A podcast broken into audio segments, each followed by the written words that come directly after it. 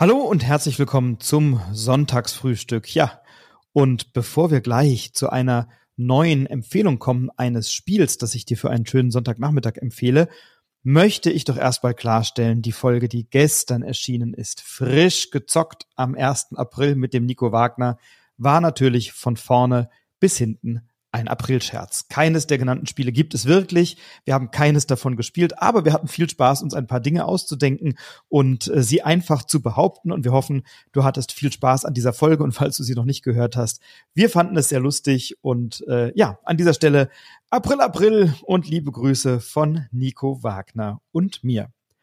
Na und heute geht es nicht um einen Aprilscherz, sondern tatsächlich um ein sehr schönes und familientaugliches Spiel, das ich dir gerne ans Herz legen möchte für die unterschiedlichsten Gelegenheiten. Und das ist ein Spiel, das man von zwei bis sechs Spielenden gut spielen kann. Und um welches Spiel es sich handelt, das erfährst du in wenigen Momenten. Also hol dir einen äh, Tee, einen Kaffee, ein Croissant oder dein Lieblingsmüsli, kuschel dich auf die Couch und in wenigen Augenblicken erfährst du, um welches Spiel es sich handelt, wenn du jetzt dran bleibst.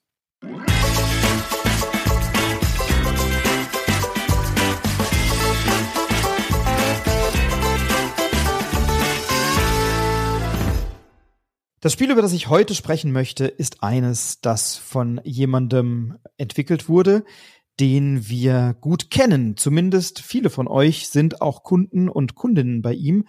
Denn Frank Noack, der Geschäftsführer von Happy Shops, also von der Spieleschmiede, Spieleoffensive, Puzzleoffensive und dergleichen mehr, hat jetzt ein Kartenspiel entwickelt, letztes Jahr zur Messe in Essen, nämlich Gap. GAP, Gap.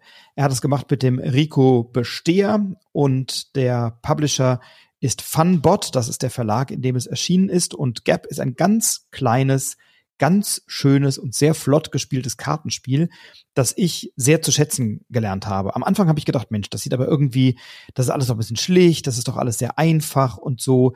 Wenn man dann aber mal ein paar Partien gespielt hat, merkt man, dass doch in diesem kleinen, schlichten Prinzip eine ganze Menge drinsteckt. Das Spiel ist für zwei bis sechs Spielenden gut spielbar. Zu zweit finde ich es in der Regel ähm, nicht ganz so ansprechend. Da gibt's also Spiele, die mich zu zweit mehr abholen. Zu viert finde ich es super, zu fünft äh, finde ich es grandios. Ähm, zu sechs habe ich es, glaube ich, noch nicht gespielt. Ähm, das Spiel ist ein ganz einfaches äh, Kartensammelspiel. Also wir haben ähm, sehr schön gestaltete Karten erst einmal, die alle mit so einer Glitzerfolie irgendwie bezogen sind. Und das sind einfach fünf verschiedene Farben. Ähm, Rot, Gelb, Grün, Blau und Pink oder Lila. Und die sind alle von 0 bis 9 nummeriert. Also 50 Karten, mehr ist es nicht.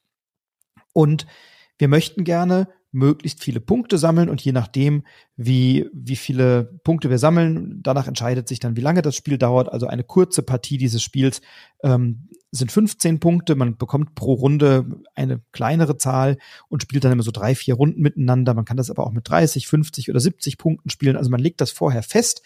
Wann hat jemand gewonnen? Wenn diese bestimmte Punkteanzahl erreicht ist, dann endet das Spiel.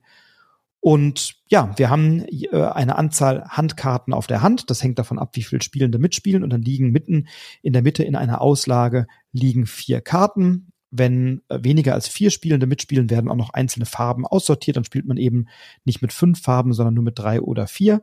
Ähm, und dann wird das eben alles ein bisschen runter reduziert. Und die Aufgabe, die wir dann haben, ist relativ leicht. Ich habe eine Zahlenkarte in einer Farbe auf der Hand und in der Mitte liegen vier Karten aus ich spiele eine Karte und ich nehme mir alle gleichen, also alle Karten, die die gleiche Nummer haben und dann logischerweise eine andere Farbe. Also in der Mitte liegen die gelbe und die grüne zwei. Ich lege die blaue zwei. Ich darf mir die gelbe und die grüne zwei nehmen. Wunderbar. Sollte nur eine zwei in der Mitte liegen, bekomme ich die eben auch. Also ich bekomme die. Und dann lege ich die nach Farben getrennt vor mich. Und ich möchte unterschiedliche Reihen bilden mit Anzahl Karten einer Farbe. Also die Zahl, der Zahlwert, der ist nur dann relevant, wenn ich mir diese Karte aus der Mitte nehmen möchte. Zur Berechnung der Punkte wird die Anzahl der Karten einer Farbe in einer Reihe gewertet. Die müssen auch nicht in der Straße liegen oder sonst irgendwas. Die müssen einfach nur x Karten einer Farbe vor dir liegen und dann bildet man ebenso für verschiedene Reihen je nach Farbe. Sollte keine Zahl in der Mitte liegen, die der Zahl entspricht, die ich ausspiele, dann darf ich mir bis zu zwei Zahlen nehmen, die benachbart sind. Also wenn ich die zwei ausspiele, darf ich mir die eins und die drei nehmen. Ähm, ich darf mir nicht die eins und die eins nehmen, sondern ich muss eine höhere und eine niedrigere nehmen. Also eine eins und eine drei beispielsweise oder eben nur eine eins oder nur eine drei. Die dürfte ich mir auch nehmen. Das heißt, eine eins oder drei könnte ja in der gleichen Farbe vorhanden sein wie die Farbe, die ich spiele. Eine gleiche Zahl, in dem Beispiel die zwei, muss ja zwingend einer anderen Farbe entsprechen. Und das ist schon so ein erstes kleines taktisches Element, denn die Punkteberechnung am Ende, die ist sehr simpel. Es wird geschaut, wie viele Karten hast du denn in der Farbe, in der du die meisten Karten hast, also deine längste Reihe sozusagen, wie viele Karten sind da? Und die Punkte sind Anzahl dieser Karten minus Anzahl der Karten in der Reihe mit der, mit den wenigsten ähm, Karten einer Farbe. Also du hast fünf grüne, du hast eine gelbe, du hast zwei blaue, du hast zwei rote. Es werden fünf grüne minus eine gelbe, sind vier Punkte, die du dir für diese Runde notieren darfst. Sehr simpel. Gleiche Anzahl von Karten in verschiedenen Farben werden allerdings addiert. Jetzt kannst du Glück haben und sagen, oh, ich habe vier rote, ich habe vier blaue, ich habe zwei grüne und eine gelbe, also vier rote plus vier blaue sind acht, die zwei grünen werden ignoriert, minus einer gelbe sind sogar sieben Punkte, großartig. Wenn du ein bisschen Pech hast, hast du aber auch ähm, zwei, drei Karten in Rot, zwei Karten in Grün, zwei Karten in Gelb, zwei Karten in Blau, zwei Karten in Lila, dann hast du halt äh, deine drei Punkte. Minus acht Punkte sind minus fünf Punkte. Ähm, und dieses Spielprinzip zu schauen, welche Karten nehme ich mir, auf was gehe ich, möchte ich möglichst viele Reihen bilden, die eine gleiche Anzahl Karten bilden, möchte ich eine lange Reihe, mehrere in der Mitte, die mir egal sind und eine ganz kurze bilden, ähm, möchte ich möglichst viele gleiche ähm, einer Zahl haben, die mir dann viele Punkte geben und dann hinten raus minus einer Reihe, wo vielleicht nur eine oder zwei Karten drin sind. Ähm, das sind sehr interessante Entscheidungen, sehr taktische Entscheidungen, welche Karte spiele ich zu welcher Zeit aus. Und manchmal kann es auch hilfreich sein, keine Karte zu spielen, denn das kannst du dann machen, wenn du eben keine, wenn du, wenn du keine Karte, ähm, also du kannst eine Karte spielen, wenn du wenn, wenn davon keine gleiche Zahl in der Mitte liegt oder auch keine benachbarte, dann legst du die einfach in der Reihe dazu. Dann können andere dir diese Karte, also können andere diese Karte nehmen und dann musst du dir gar keine Karten nehmen. Und auch das kann ein schönes taktisches Mittel sein, seine eigenen Reihen da gut zu sortieren. Gap ist wahnsinnig schnell erklärt. Ähm, Gap ist auch sehr, sehr schnell gespielt. Also so eine Runde dauert wenige Minuten. Äh, du hast da fünf, sechs Handkarten und das Spiel dauert so lange, bis du diese Karten abgelegt hast oder gespielt hast. Das heißt, du ziehst da auch nicht nennenswert was nach, sondern du spielst eine Karte, nimmst die Farb Farbkarten aus der Mitte, legst sie in die entsprechende Reihe. Der nächste Spieler, die nächste Spielerin ist dran. Dann geht das Reihe um. Es werden natürlich für die Mitte immer Karten neu aufgefüllt. Und wenn deine Handkarten leer sind, sind sie leer und dann endet das Spiel. Dann werden die Punkte gezählt, notiert und wenn dann zuerst jemand die vorher festgelegte Punktzahl erreicht hat, dann ist das Spiel auch schon vorbei.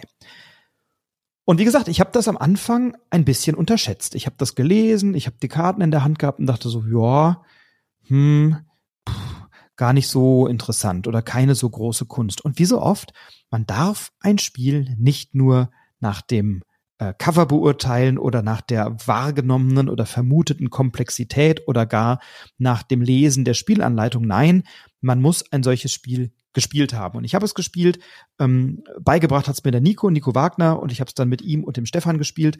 Und seitdem tatsächlich noch einige Male in unterschiedlichen Konstellationen und es kam immer sehr, sehr gut an.